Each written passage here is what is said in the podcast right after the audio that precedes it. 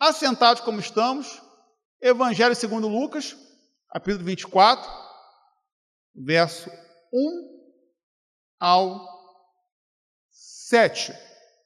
E hoje, dando continuidade ao tema, ele continua, o estudo, ele continua sendo Deus, como está trabalhando dentro do seguinte assunto: o Deus que venceu a morte.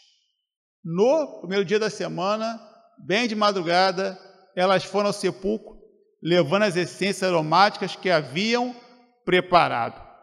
E encontraram a pedra do sepulcro removida. Elas entraram, mas não acharam o corpo do Senhor Jesus. E ficaram perplexas com isso. Então lhe apareceram dois homens com roupas resplandecentes. Elas ficaram com medo e abaixaram os olhos para o chão. E eles disseram: Por que procurais entre os mortos aquele que vive? Ele não está aqui, mas ressuscitou. Lembrai-vos de como vos falou ainda na Galiléia. É necessário que o Filho do Homem seja entregue nas mãos de homens pecadores, seja crucificado e ressuscite ao terceiro dia. Que o Senhor fale conosco. Que o Senhor nos abençoe pela Sua palavra mais uma vez. O Deus que venceu a morte. Nós já estamos no mês de novembro. Estamos no décimo primeiro mês do ano. Daqui a pouco estaremos entrando já em dezembro, e aí dezembro, depois do dia 15, é aquela correria toda, e aí vem o Natal, e aí 2021 vai se findando.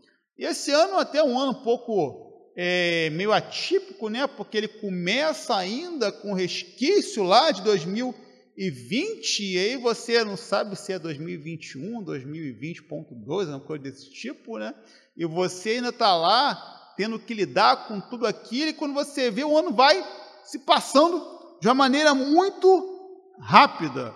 E, como eu falei, né, 2020, a gente começa lá em 11 de março, com a pandemia do Covid, 19 tem aquele tempo das pessoas ficarem mais reclusas em suas casas, a igreja fazendo seus cultos apenas online, depois a igreja volta e nós entramos em 2021 com um grande número de mortos pela Covid-19. Nós temos hoje 610, 6, 5 mil mortos pela Covid-19 no Brasil, podemos afirmar que 70% desses números dessas mortes ocorreram em 2021. É um ano muito pesado ainda com relação à questão das mortes, não só pela Covid-19, como também entre outros fatores que continuam existindo, continuam ocasionando mortes em nosso dia a dia. E ontem, né, nós tivemos dia 2 de novembro, que é o feriado de finados, onde alguns vão visitar né, o túmulo dos seus entes queridos, vão lá ver a sepultura, vão lá tratar a sepultura, vão levar flores, vão chorar, vão fazer aquilo que cada um no seu sentimento tem em relação àqueles que se foram, porque é muito complicado, meus irmãos, lidar com a questão da morte, seja ela qual for o tipo, pois além da morte física, temos a morte espiritual e também a morte eterna. Morte física, a morte do nosso corpo. Com o nosso corpo sem vida, deixe de ter as suas funções vitais e é decretada a nossa morte. Morte espiritual, estado de todo aquele que está aqui nesse mundo e caminha sem Jesus Cristo. É o estado de todo aquele que não reconheceu Cristo como único, eterno e suficiente Salvador da sua vida. Morte eterna é o estado de todo aquele que parte desse mundo sem ter um encontro pessoal com o Senhor Jesus Cristo. Esses são os três tipos de morte que nós conhecemos. A morte, segundo a Bíblia, como nós lemos aqui em 1 Coríntios 15, ela é um poderoso inimigo. Infelizmente, muitos têm sido derrotados pela morte. E a única forma de não ser derrotado pela morte é contar com a presença de Jesus em nossa vida, pois Ele é o Deus que venceu a morte. Como nós, nós cantamos no primeiro cântico, quanto amor, a igreja precisa falar a respeito da morte e deixar bem claro que em Deus a morte pode ser vencida. O Deus que venceu a morte, e por que ele venceu a morte? Qual o objetivo de Cristo ao vencer a morte? O texto aqui nos mostra algum desses objetivos. Em primeiro lugar, Cristo venceu a morte para mostrar a amplitude do seu poder. Deus, em sua constituição, possui atributos, e alguns desses seus atributos são comunicáveis, ou seja, ele os compartilha com a sua criação, como seu amor, como a sua bondade, como a sua santidade. E há também os atributos incomunicáveis, que são aqueles que ele não compartilha com a sua criação, que é a onisciência, a onipresença e um dos atributos incomunicáveis que Deus possui é a oni, é a sua onipotência. E o que é onipotência? Onipotência é ter o poder sobre todas as coisas. Onipotência é ter o poder máximo sobre tudo. E somente Deus possui esse atributo. Somente Deus é onipotente. Somente Deus é todo poderoso. O poder de Deus é incrível, meus irmãos. E por esse motivo, ele é capaz de fazer o que ninguém mais pode fazer. Ao longo da Bíblia, nós vemos como Deus agiu de maneira poderosa em diversas ocasiões. Vemos na Bíblia a criação, que é uma grande prova do poder de Deus. Vemos na Bíblia a abertura do Mar Vermelho, que é uma grande prova do poder de Deus. Vemos os diversos livramentos que Israel teve ao longo da sua história. Vemos o sol parar, vemos fogo descer da terra, vemos chuva de forma ininterrupta. Tudo isso nada mais é do que a demonstração do poder de Deus na vida das pessoas. Tudo isso é a demonstração do poder incrível de Deus.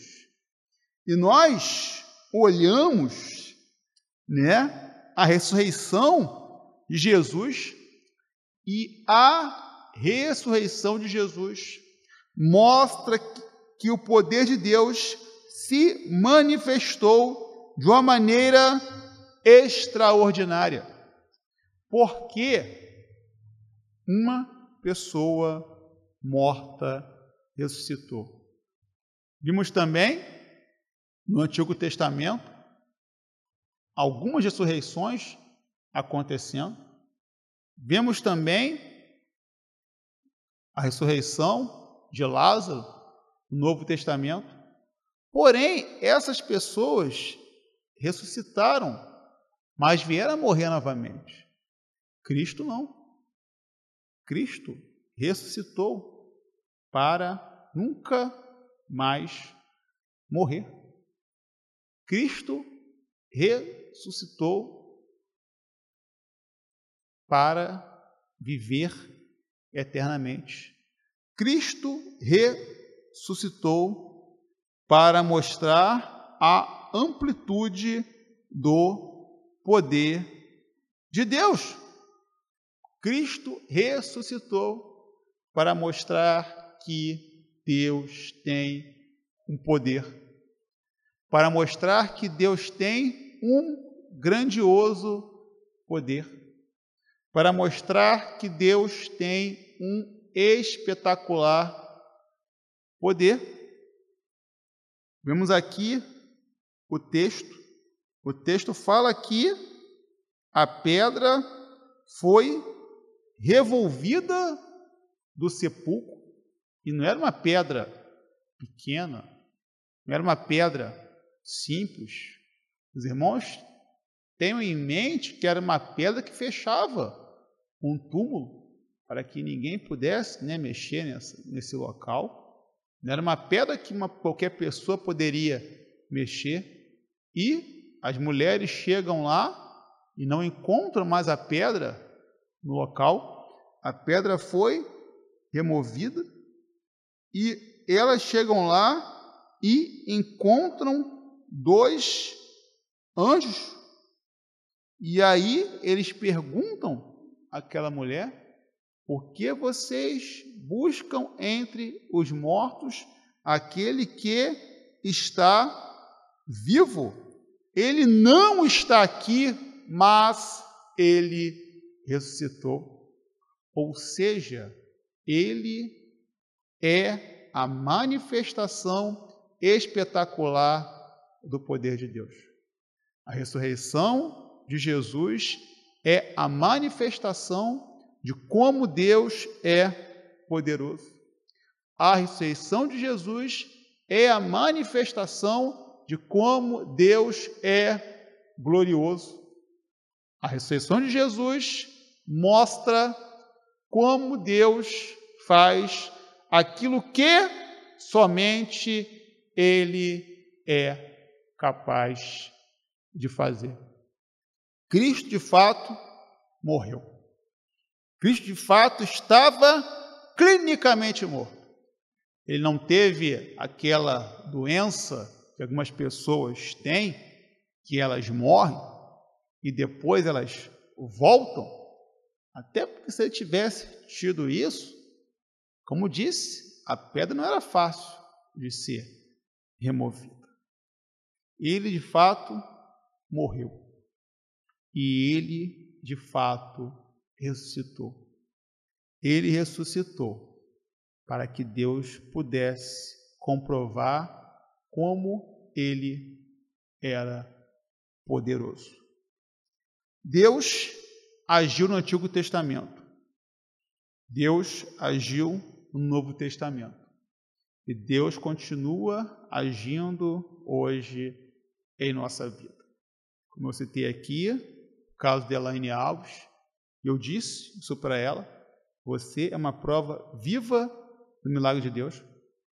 A nossa irmã, na sua casa, no acidente que ela teve, falei com ela hoje à tarde, ela reconhece, é um grande livramento, porque foram perdas materiais. Os irmãos conhecem a rua Clóvis Cunha Paz Castro bem melhor do que eu conhece aquele rio bem melhor do que eu e sabe da tragédia que poderia ter ocorrido, mas não ocorreu. Nós temos em nossa vida, no nosso dia a dia, naquilo que nós vivemos, naquilo que nós fazemos, naquilo que nós conquistamos, nós podemos ver que Deus continua agindo em nossa vida de uma maneira única. Que Deus continua agindo em nossa vida de uma maneira incrível. O poder de Deus é grande. O poder de Deus é maravilhoso. O poder de Deus é incrível. Cristo ressuscitou, Deus venceu a morte para mostrar a amplitude do seu poder, em primeiro lugar. Em segundo lugar, Cristo ressuscitou, Deus venceu a morte para mostrar que as suas promessas são cumpridas. O brasileiro, infelizmente, está cada vez mais desacreditado em relação à política. Infelizmente, sim. Infelizmente, sim, porque o brasileiro deveria, se conta a população mundial, deveria se interessar mais por esse assunto, né? deveria colocar mais a sua confiança né, em quem ele está indo votar, é, mas, infelizmente, não é o que acontece. Uma das causas pela qual o brasileiro está cada vez mais é, chateado, né, triste, desacreditado em relação à política, em primeiro lugar, em relação à corrupção né, na política. Em segundo lugar, é porque quando a pessoa ela está é, lá disputando né, a vaga, o que ela quer, ela promete um monte de coisa. Quando ela é eleita, ela não cumpre com o que ela prometeu. Por exemplo, o atual presidente da República, né? Ele na sua campanha, ele prometeu gasolina 2,50 o litro, prometeu botijão de gás a 35 reais. A gasolina até hoje à tarde estava 7,29, 7,30, 7,40, 7,50 o litro. O botijão de gás está na casa dos 110 reais. Né? E sem contar as demais coisas caras como, como estão. Então, tudo isso é muito complicado. E aí a gente pensa um pouquinho, a gente precisa pensar também na seguinte questão para o nosso dia a dia. Nós não devemos fazer com as pessoas aquilo que nós não gostamos que façam conosco. Por esse motivo, devemos sempre cumprir com a nossa palavra. E caso nós não venhamos a poder cumprir com a nossa palavra, é melhor então que nós não venhamos a prometer nada para ninguém. É muito chato, é muito complicado quando alguém fala alguma coisa para você, não pode ficar tranquilo que eu vou estar fazendo isso por você. E aí a pessoa promete um monte de coisa, as promessas não são cumpridas.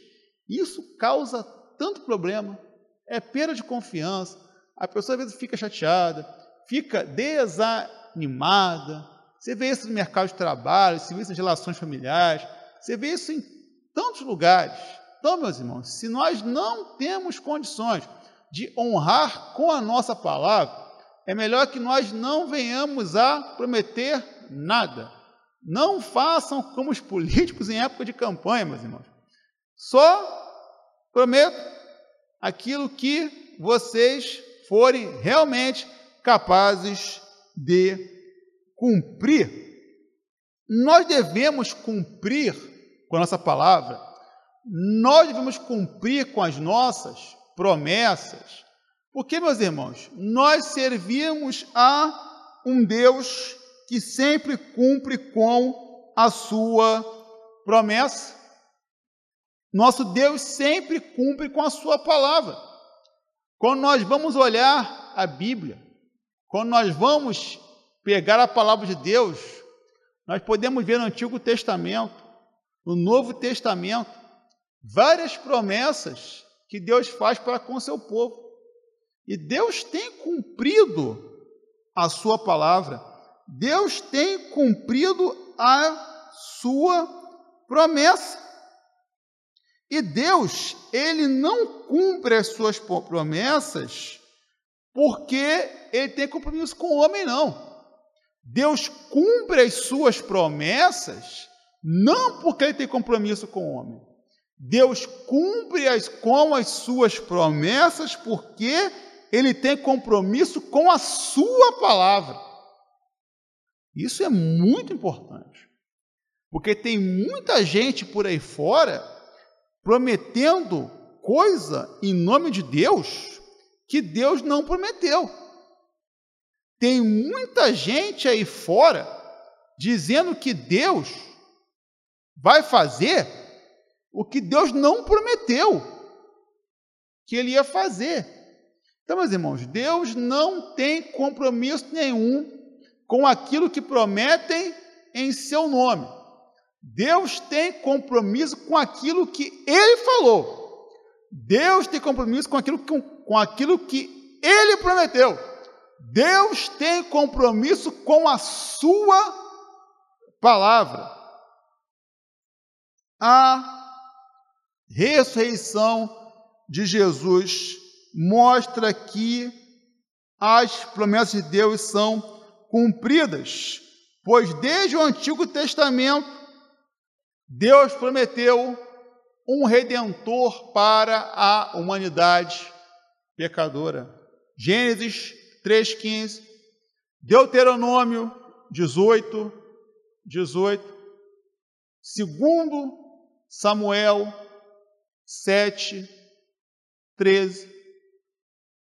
Deus sempre prometeu um redentor lá no Antigo Testamento e esse redentor chegou. No texto, os anjos lembram as mulheres a respeito das promessas que o próprio Jesus fez a respeito da sua morte e da sua ressurreição, e que essas promessas foram cumpridas por Deus. Ele falou: olha, ele não disse que ele viria, ele não disse que ele morreria, ele não disse que ao terceiro dia ele ressuscitaria? Então, ele não está aqui. Ele ressuscitou. Ele ressuscitou para mostrar que Deus cumpre com a sua promessa. Ele ressuscitou para mostrar que Deus cumpre com a sua palavra. Jesus venceu a morte para mostrar que a sua palavra é verdadeira e que a sua obra grandiosa em benefício da humanidade é real. Ele veio a esse mundo para perdoar nossos pecados. Ele veio a esse mundo para pagar a nossa dívida ele veio a esse mundo para nos reconciliar com Deus. Ele veio a esse mundo para mostrar que uma obra grandiosa de perdão, restauração e salvação é uma possibilidade. Deus continua realizando promessas em nossa vida e por esse motivo devemos continuar a crer e anunciar a Sua palavra para aqueles que precisam reconhecer que Deus é aquele que não mente. Deus nem é homem para que minta, e nem filho do homem para que se arrependa. Meus irmãos, essa é a palavra do Senhor. A palavra do Senhor é digna de crédito. A palavra do Senhor é verdadeira. A palavra do Senhor sobre a nossa vida é uma realidade. Deus tem bênçãos para com a nossa vida. Deus cumpre as promessas dele em nossa vida. no tempo dele, do jeito dele, da maneira dele. Às vezes a gente quer dar uma forcinha para Deus, né? E aí, desde o Antigo Testamento, desde Gênesis, né? Deus fala assim para Abraão: Você vai ser pai com a sua esposa, com Sara. Abraão, não, senhor, eu vou dar uma forcinha para o senhor, porque está demorando muito, né? Então eu vou lá ficar com Agar.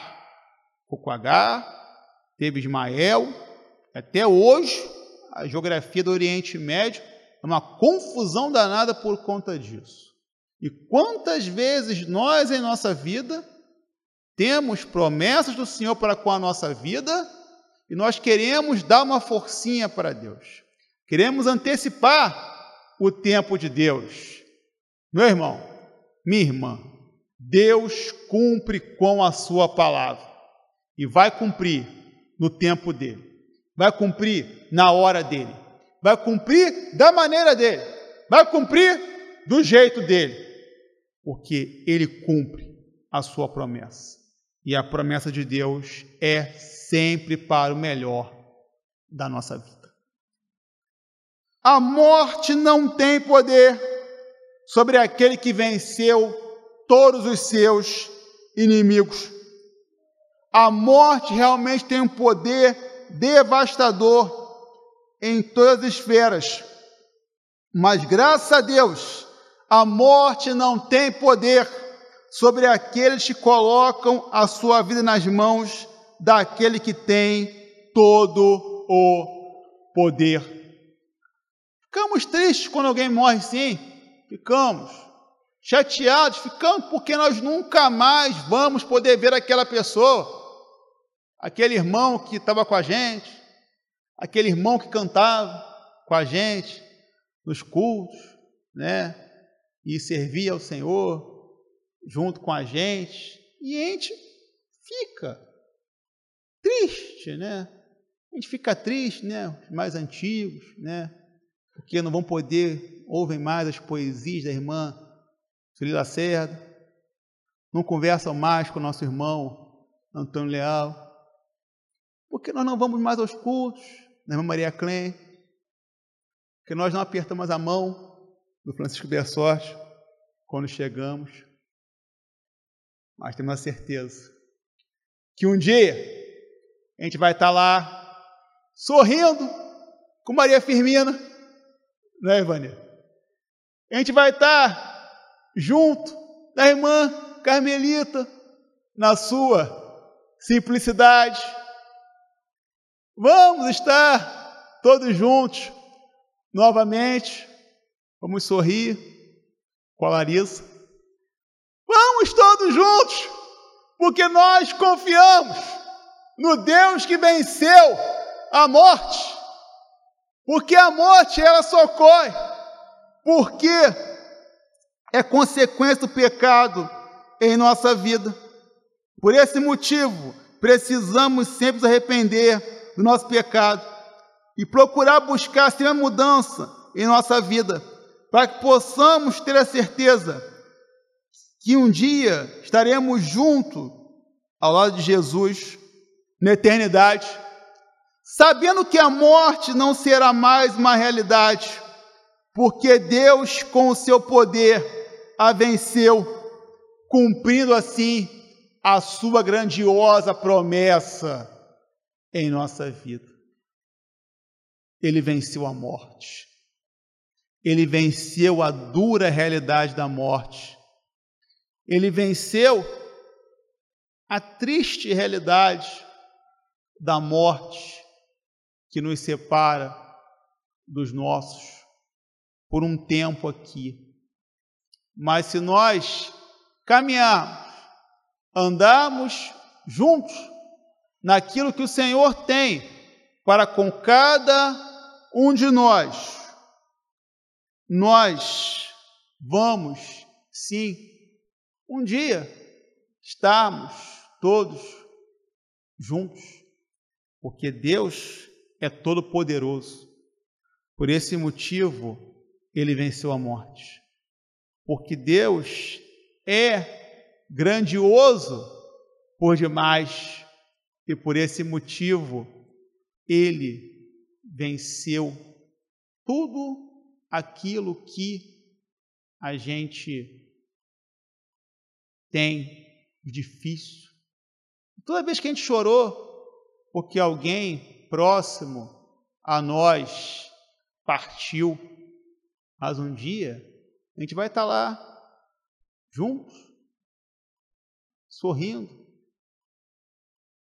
A morte traz choro, dor e tristeza, mas por causa de Jesus, temos alegria em saber que a morte não tem mais poder destruidor em nossa vida, porque Ele venceu a morte, Ele ressuscitou, Ele venceu a morte, porque o poder de Deus é tremendo. Ele venceu a morte para mostrar que Deus cumpre com as suas promessas. Deus nos abençoe. Amém?